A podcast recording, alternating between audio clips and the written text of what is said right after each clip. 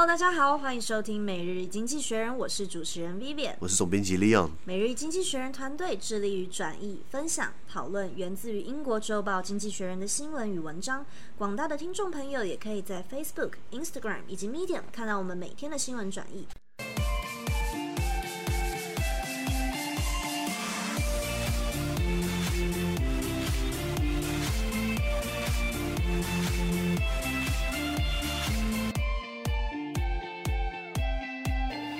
接下来要谈本周下半部发生的新闻大事。如果你还没听昨天的 Podcast，欢迎去收听完再接续今天的新闻讨论哦。OK，十月十五号星期四，我们的第两百一十八 PO 谈泰国和平抗议的近况，YouTube 扩大言论审查，以及沃尔玛进军鉴宝市场。首先，泰国政府其实陆续也都是一直有大规模的抗议啦。那最近是禁止了超过四人的集会游行，现在是连和平抗争也照抓不误。哎，最近的陈抗是升温到什么地步了？哇，还好，嗯，这样讲好一点。你知道，你知道，呃，泰国有这个这个这个辱骂君主或是侵犯君主的这个刑责的法律。对。所以你只要敢说国王坏话的话，你就可能被关三到三年以上十五年以下。是是是。这是很可怕的状况。你看很多君主立宪国家，英国啊、日本啊、瑞典啊、呃呃呃荷兰、比利时都都有国王，你都可以开国王玩笑，都可以讲王，可以批评王室。是是是。泰国是不行的。那基本上。泰国从长期以来都是军人在呃主歌军事政变，然后基本上王室跟军方是勾结的。嗯、今天军方掌到掌掌权王，然后国王说哦，我同意啊，你就任命你是政府，嗯，就，是这种狼狈为奸，然后上下交相贼，所以所以泰国人民觉得不公平嘛，那就开始要主张要改革。那转折点在于说前几天呃泰国皇后的车队经过抗议人士就被拦下来，不是拦下就是大家就开始旁边。做抗议的声浪，陈抗，对对对对对，然后再加上电影，你有没有看过电影那个《饥饿游戏》系列？有，Jennifer Lawrence，Jennifer Lawrence，对。还蛮好看那部电影啊，超好看，三根手指头嘛，他们现在那个 logo 啊，不是 logo 啊，像那个手势不是三个手指头嘛？对。那那现在就是呃，泰国政府发现这这东西好像一发不可收拾了，就开始禁止了四人以上集会。嘿。那我我们就三个人走在路上，我们就说我们跟旁边不认识。哦，他们现在已经开始在做这件事情了。上有政策，下有对策。对对对对对。那那基本上民众还是希望说，透过这些活动来来来呃恢复民主制。然后对君主制做君权的一个重新的一个审视跟定位，说我们还要这样的国王吗？还要这样的王室吗？是，我们要这变成一个正常的君主立宪国家。嗯，对。你知道泰国其实你看它历史很有趣哦，它并没有被西方列强殖民过，你有没有发现？是。有部电影《安娜与国王》啊，那那周润发演的。哦，对对 对，对，那有点久了。那那个那那个电影可能跟我们讲没有关系。我要讲的就是，你知道泰泰国没有。泰国的东以东都是你会发现是法国殖民地，嘿，就就是呃辽国啊、柬埔寨啊、呃泰呃法呃越南啊是法国殖民地。它基本上是夹在就是殖民国的中间，因为泰国的西边就是英国殖民地，哦、孟加拉、印度，对、啊、它等于是个缓冲地带。啊，当然他自己有个王室，所以他就没有被印被。啊，当然他也幅员辽阔。其实我觉得这个手腕是厉害的，厉害的。他在他在这当中能够能够夹缝中求到生存。对、啊，可是 Vivian 我倒觉得并不是他有当初的太皇，并不是他有能力去跟列强去去去抗衡，抗衡，是因为列强刚好觉得说，那你就你就一样纳贡给我们，就一样让我们开港通商，然后我们就不动你这样子，应该达成某种程度的协议。哦、如果今天西方列强硬要进去的话，其实也是可以进去的、啊。是是啊是啊是啊，你说为什么不能共享呢？当初加拿大就是英法两国的殖民地啊，嗯，到今天魁北克来讲法文不是吗？嗯、对，那今天那泰国状况就是呃，他们说就颁布紧急法令，就是为了要和平，什么和平的秩序啊，似乎就是要哎让民众收敛，然后也包含打压新闻自由。是，其实我是蛮忧心的啦，希望泰国人民知道最后他们想要的结果。不过我觉得看他们现在的那个呃集会游行，有越来越多的，就是和平抗争的各种花招。其实我觉得是蛮蛮乐见的，就是我不觉得这件事情会有点像我们阿拉伯之春 之后的结论一样，就是我觉得我们亚洲有有一点掀起这种。算浪潮也不至于到浪潮但是有一点那种感觉，比如说什么奶茶联盟啊之类的，对，就是有有一点这种感觉。刚好在中国越来越发强壮，然后跟美国抗衡的这当中，是刚好亚洲的其他可能被军权控制或者是比较呃比较集权控制的国家，也都渐渐的有一些不一样的声音，这样，所以我们就拭目以待，看看之后的发展喽。没错没错。OK，我们来看一下下一则新闻：YouTube 将禁止那些传播谬论跟诋毁施打疫苗的影片。那那样的影片是跟世界卫生组织的准则或或说方针是互相抵触的，那假假消息嘛？假消对他们，他们说是打击假消息。那其实从几个月前新冠肺炎开始的时候，就已经会陆续黄标提及武汉肺炎的。哎，我说武汉肺炎了，这件事要剪掉吗？这是 B B 也说的，不是我说的。就是呃，对对对，新冠病毒，新冠病毒，我们要用联合国的正式名称。好好，新冠病毒，OK，流汗流汗了。对，还记得那个时候网络上有引起大家讨论，是说是不是应该要离开 YouTube 去寻找另外一片蓝海了？因为 YouTube 好像开始在做，不知道是言论审查还是什么的动作，就是让大家内容审查，对，让大家搞不清。楚他在干嘛？这样没有。其实呃，我们讲这些社群媒体就是主张言论自由，是。可是你会发现言论言论虽然是自由的话，也是不用钱嘛，你可以讲嘛。对。你会发现假消息也是免费的。是啊。那你那你需要有假消息吗？当然不需要。当然不需要，因为会误导你嘛。呃呃，像呃呃，最近 Facebook 它禁止了什么？它禁止你在 Facebook 上面打这个说这个。大屠杀就是二战的犹太大屠杀没发生过，我们讲的 Holocaust 是是是。那如果你你敢主张 Holocaust 没有发生过，基本上你会被撤文哦，对，因为它确实发生过。那有一些可能是亲纳粹，或者可能是极右派的，或者可能是反犹太主义的人，哦、就是说就是说大屠杀基本上假消息，可是它是真的嘛？那那所以他因为呃，你们记得在几年前在纽西兰有一个枪手，嗯、他拿他的手机实况转播，他冲进一个。呃，那个清真寺杀杀死五十几个，对不对？那那个那个直播影片，他开枪杀这么多人，基本上还在直播，然后也没有被下架，是，所以他在看审视说，你们这些媒体是不是应该要要审视你们的内容？对，是，但是我觉得啊，OK，他如果是基于这些原因审视，当然是我我相信大部分的人不会有什么意见，一定都是支持他们。但是我觉得他们的那个投放标的，就是他们要抓的那个内容，真的要非常的谨慎，因为形式上面真的在操作的时候，真的是基基本上你只要一打到，你只要打到那几个关键字，然后你就很有可能会被黄标，或者是被车，或者是怎么样的。这对于就是大家各种。很多元性的创作者来说，他们的本意其实很多不是那样，所以我觉得可能大家也都在等看 YouTube 有没有什么比较更精确的方式，能够去抓他们想要去怎么去拿捏，对对？对对对对对对，没错没错。那像那像 Twitter，他最近他们在啊，他们阻断了《纽约邮报》New York Post 的一个连接，那个连接好像是在讲那个呃拜登民民主党候选人、总统候选人拜登家族的一些丑闻。那那可是《纽约邮报》，对不起，《纽约邮报》毕竟不是《纽约时报》，是啊，差一个字差很多。那所以《纽约邮报》它它可能它的消息来源是有问题的，这东西起人疑窦，所以只是被 Facebook 跟 Twitter 下架。嗯，那这样子是不是侵犯言论自由？或这样子是不是像是选边站？对啊，对对，所以这个东西很难拿捏。那他们说他们有有更聪明的 AI，可是你毕竟还是要用人来判断，因为人人跟人之间的嘲讽的那种那那种灰色地带的笑话，那那基本上 AI 不一定敢测得出来。对，可是如果是你每个人都在 po 文，每个人都在推东西，有这么多人力去做监控吗？目前的 AI 我们要设的环境，终究是人去设定的，没错，终究是人去定义的，没错，没错。OK，我们来看一下下一则新闻：零售商沃尔玛加入健保的这块大饼了。那他们有推出新的健康保险服务，作为他们是目的是作为保险公司与参加 Medicare 人士的中介，用以寻求额外的私人健保。那美国最大的健保公司来看一下，它二零一九年的收入。他们这当中有三分之一是来自 Medicare 这个计划。是。那呃，这个健保计划就是 Medicare，它跟美国现在其他的医疗健保计划最大的差别是什么？就是让沃尔玛受到了商机。对对对，哇，呃，健保这个每个人都很在乎。哎、嗯，保费不是要涨了吗？对不对？对啊。不是现在涨已经是不知道晚多久了。没没有，我我我觉得涨是合理的啊。可啊。可是现在钱怎么钱怎么用嘛？你说给黄安用，我觉得就很鸟啊。嗯。对不对？黄安们啦。黄安们没错。那那那那全台湾的健保真的是全世界。少数就是就少少少数，全世界有有可以办法跟我们比的。我跟你讲，我之前在比利时生过病，你知道吗？嗯、然后那时候我我是学生，我学生保险，然后确实是不用钱，可是很麻烦。是，我我要去预约那个 appointment，要约到那个医生，然后然后在类似他家那种感觉，然后 然后上去之后，然后看起来就是那种很很居家的客厅，然后就等他，然后他就看看我，对不对？然后量量体温啊，看看我状况啊，然后之后之后听听我的心跳啊，然后结果就是多喝水，多休息，好没了。然后我说：“那我想要吃药呢。” 他就说：“你不用吃药了，你要吃也是可以的。”他就手写了一个药单给我，叫我去药局拿药。好了，然后然后然后当然他就跟我收一收一个费用。嗯。然后我就我就付了，我就付了，好像付了四十欧吧，给医生。OK。然后然后他给我收据，然后我去拿药，拿药又花了我二十欧，然后付了六十欧。然后呢，我要再把两个收据再邮递到我的保险公司的那个地址，他再把钱汇到我账户来。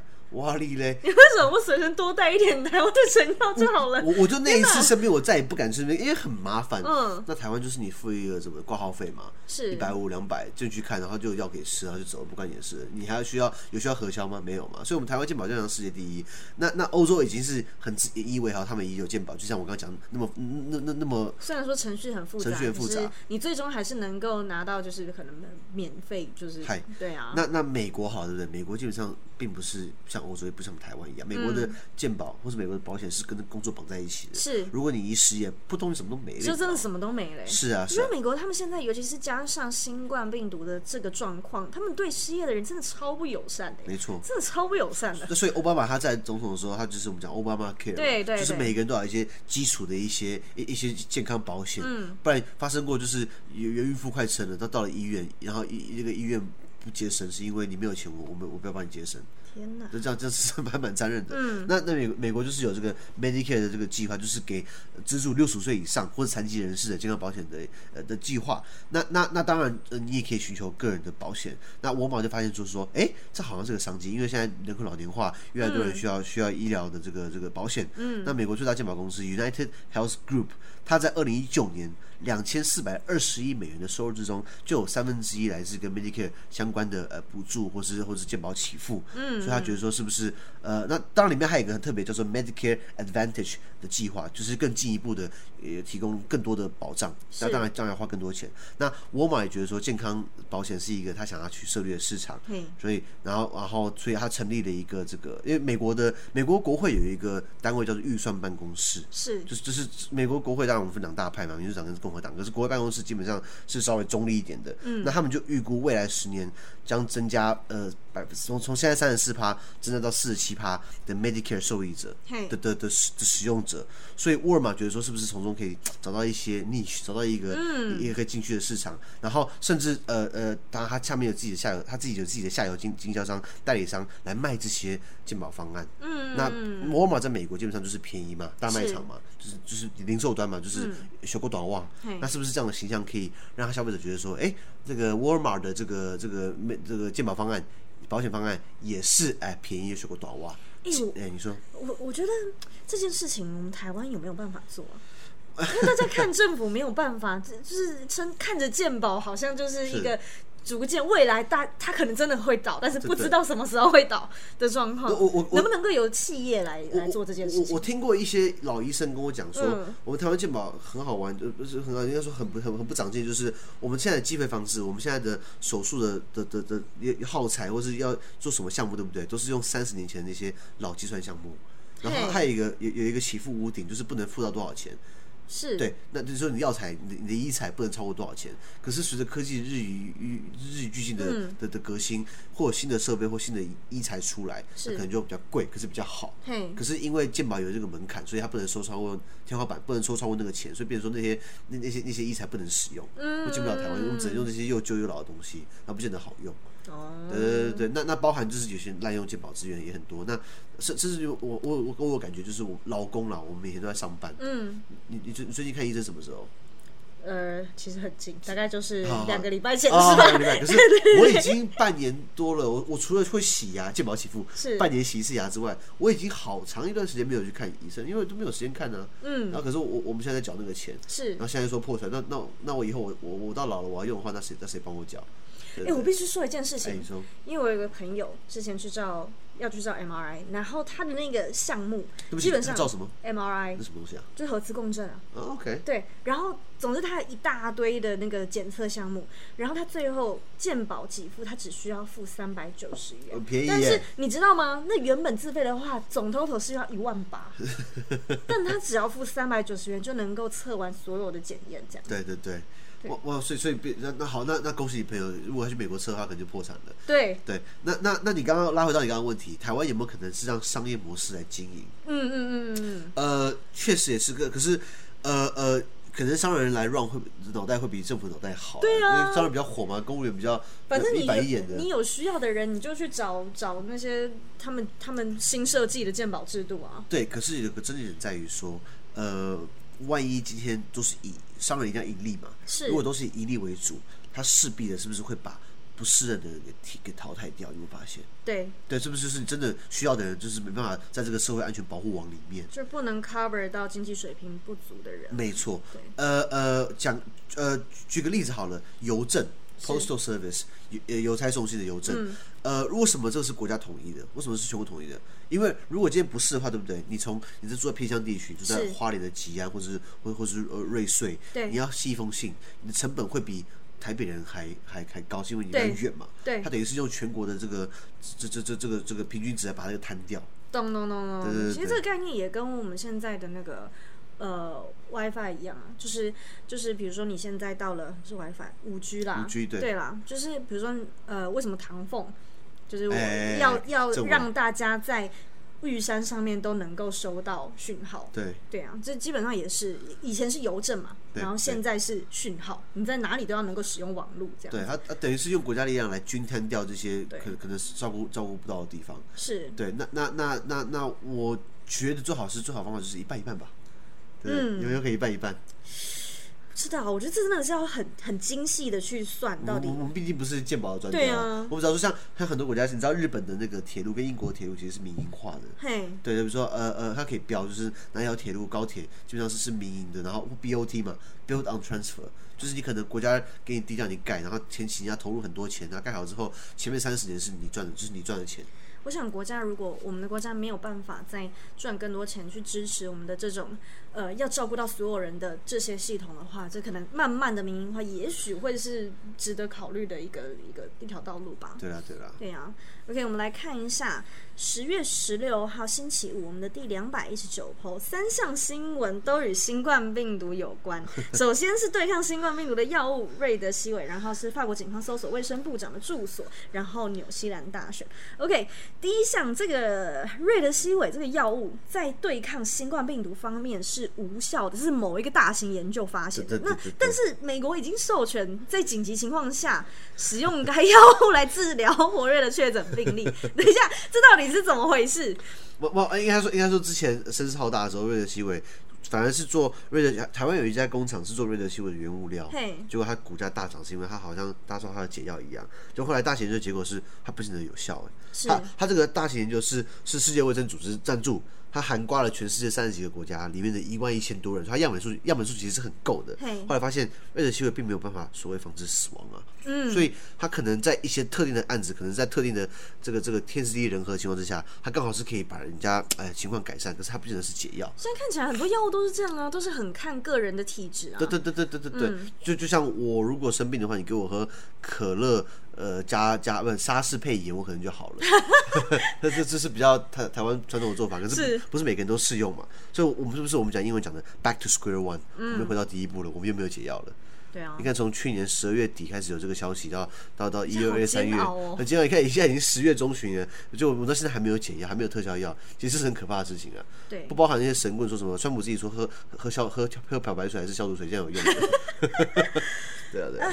我们就继续看下去吧。然后对，然后第二则的新闻也是跟跟这件事情有关，有关跟对法国的警方搜索了卫生部长等等相关高阶官员的住所，他的目的是要调查政府因应新冠病毒大流行的这个处理，就这些官员的处置有没有。对，然后这是要有刑事过，就是他们是针对这件事情有没有刑事过失的做这部分的调查，就是这这难道不是防疫不力，为了挽救民心的作为吗？表示表示你们的法国政府的官员基本上乱当吗？卫生部长这样不是为了卫生，国家卫生局长这样也也不在乎卫生，也不对啊！你去你应该你他跑去搜寻官员的家里面去看，说你是不是有这个渎职或是泄职，泄叫什么念？泄职还是渎职？渎职啊，渎职，谢谢。是不是有渎职的成分在里面？那如果你要证实这样的指控，对不对？调查人员必须要。建立这些官员在知情的情况之下，而没有采取明显的作为，可以挽救挽救生命的作为。可是我觉得这件事情很怪，因为这。我我我个人的怀疑啦，我会觉得这是防疫不力，然后挽救民心的作为。因为你真你真的要有办法去定那个最实质上就是 非常非常的困难，就是它有很多食物上面的细节。对对对。对啊，那那所以马克龙是这样，就是他们真的有有不利到他必须要做这样子的行为才能够挽救民心吗？不，因为没招了吧？你看现在欧洲，欧洲现在基本上是很严重的第二波，现在第二波比当初第一波还更可怕。嗯，对对对，现在现在很多像德国本来是防疫好？宝宝。是，像现在当初一天四千，然后梅克尔说，梅克尔就是德德国总理梅克尔说，可能接下来会一天破一万，是，然后倍数成长。那那那没招了嘛？就现在只能用这种方式来来来挽救大家的看法，就说我们政府在做事情啊。我们现在来看官员有没有渎职。那说老实话，我觉得这件事情会让，就是对于欧洲人群有信心的。的人们，世间的其他人们会觉得就是很失望，因为你你法国堂堂的法国，也为了就是民粹或者是之类的你个人的私意，为了要大家的支持度，然后去做这个侵害，基本上就是游走在侵害人权边缘的事。没有啦，你去你去、啊、警方警方搜索一定会有法院开这个搜索票，是啊，一定是司法去开的，嗯、对不对？只只是这个，如果先倒过来，就如果台湾疫情爆炸了，是结果这个。这个这个这个这这个警政署派人，嗯、警方派人去搜索陈时中家，嗯，不觉得很妙 啊？这就是大家会想，嗯，没什么用，对啊，对对呃呃，法国的，你你知道法国很有趣，法法国的，你你有没有听过千层派？有啊有啊。法国蛋糕的为什么千层派？是因为他在形容法国的行政一层又一层，一层又一层，没效率。哦。啊、呃，那你看法国，它是用各对绒，哎，它各个大区，你们看各个大区，基本上它的形状大小其实差不多。嘿，你知道这是谁发明的吗？谁谁谁画出来的？拿破仑。那这个逻辑就是，起码一天可以到的距离。哎、欸，这跟他们的铁路的状况是不是一样？就是从中心四散出去这样。哎、欸，辐射状出去的。哎、欸，是法国吗？法国有一些地方是，像你要去波尔多的话，嗯，它就没有到那么的。如果是我从我从法国的呃呃西边西南边波尔多红酒，嗯、我想要到东边的史泰拉斯堡、嗯、德法边境，它没有，它它有需要转车，我记得。哦、okay, okay 它不是说那么的铁路密集网，嗯、可是可可是可是法法国是比较我们讲的就是就是呃中中央制国家。对，就是你有分联邦制，有分中央制。是，法国是很中央制的国家，嗯、然后旁边的德国就是比较联邦制的。是，那本来有人在比较说，哎，联邦制是不是做的比较好？因为各个州之间会互相竞争，对对。然后法国就是都是巴黎说了算，然后巴黎基本上天高皇帝远，管不到其他地方。反正看疫情一样惨，好像不管你是联邦制还是还还还中央制，基本上都差不多了。嗯，是啊，是啊。对，OK，谈一下下一个，真的是一个好呃，算好消息吗？就是 纽西兰总理阿尔登处理新冠病毒有成，那周六也顺利连任了。那反观政治光谱偏右的反对党已经换了三位党魁，这其实呃，就是这个这个党魁，这个党魁他的他的他很奇妙，就是等一下哦，你你说你说是那个右派的那个国家党的党魁对不对？对对对对，就是他曾经通过法案。他从他曾经通过法案允许警察发现飞车党第三次违法的时候要碾碎他们的车辆，所以他叫粉碎机。对，然后最近还透过谴责肥胖者过胖这件事增加自己的声势，跟我宣战啊。对，我觉得我靠，原来在纽西兰这样是有票的，是不是？没没有没有，后来他没有选上嘛？后后来后来国家党不大败嘛？后来这个什么阿尔登现在阿尔登的那个政党呃劳工党 Labor，他这次选举结束是得到四十九点一趴的支持。他好他不开票前就是说开票。最后一个小时之前，好像就四十九趴，所以一定过半嘛。哦，对，然后他是他是纽西兰呃呃，就是近代来难得还是单独可以单一执政的，因为他他们国家是比例代表制，所以你是从九六年采行联立制之后就没有政党过半。OK OK，那实际上他也是他也是破历史啊。对啊，因为比例代表制的好处就是说，大家大家用比例来分，然后如果大家想过半的话，一定要互相妥协，互相组成联合政府嘛。那工党就是比较偏。公仆偏左，他就可能跟绿党组在一起，他不可能跟右派组在一起嘛。对，那现在他不用组了，他基本上一个人喊瓜就好了。是是是是，那那那阿尔登，呃，我觉得他虽然的，我我不是批评他啦，因为他的他的样貌其实还蛮好认。你看过照片的话，就是龅牙。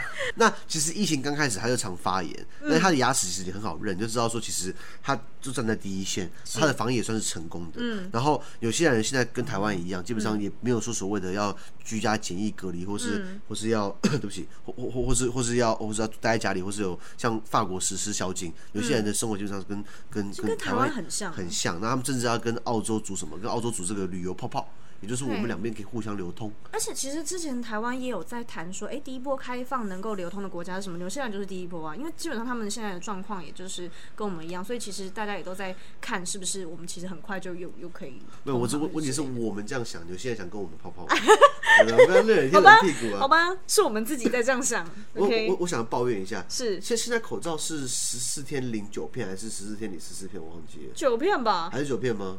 是吧？我跟你讲，我讲一个非常悲观的事情。我讲，我讲讲，讲讲讲一个不是悲观，就讲一个讲一个事实。嗯、我去问了很多我国外的朋友，嗯、举凡加拿大、美国、荷兰、比利时、英国、法国，嗯啊，就是我们送口罩的国家。是那些年轻的朋友，大家都是社群媒体的，年轻人没有半个知道什么台湾 can help，台湾 is helping。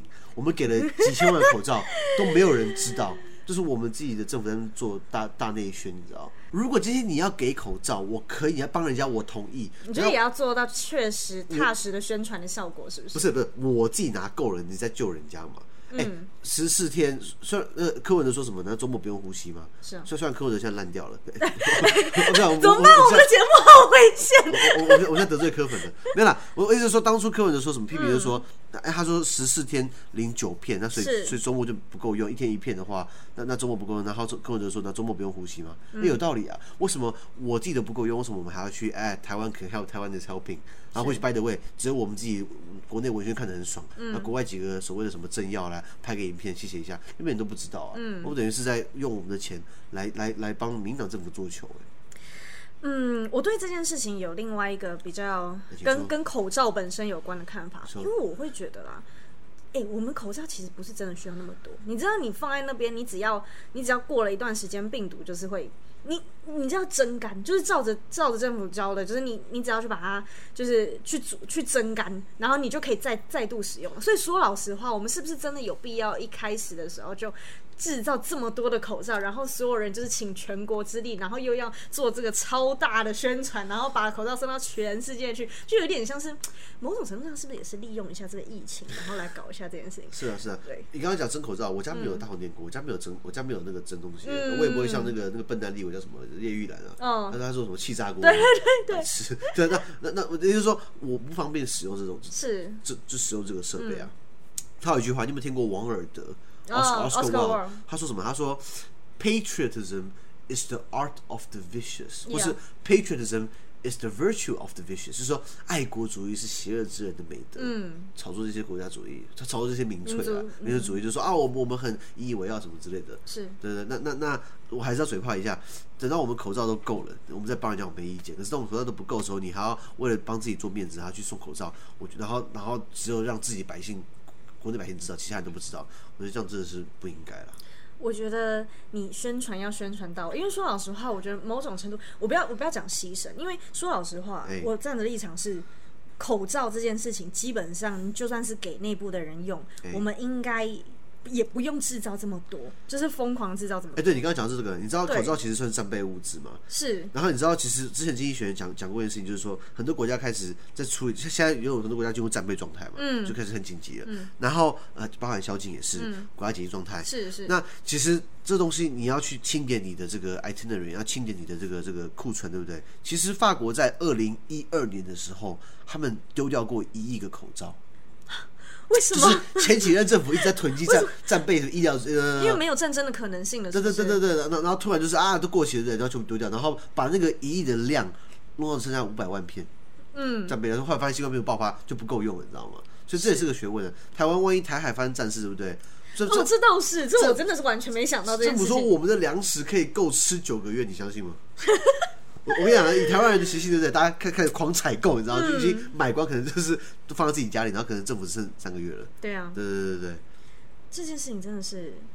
我我觉得我们今天的今天的那个 podcast 出去之后，有可能会再度掀起一个口罩的争战，对 对对，再度掀起口罩的争战。不要来，呃呃，各位听众朋友，对不对？这这是个自由聊天的天地，好不好？我我我们做这是做兴趣，我没有领钱。我们大家就欢迎各自，我们良性讨论，好不好？良性讨论，我们各自有各自的立场。对啊，不过拉回来到就新的 Ardern，对不对？是是是，他确实也是呃呃呃，在就是难得。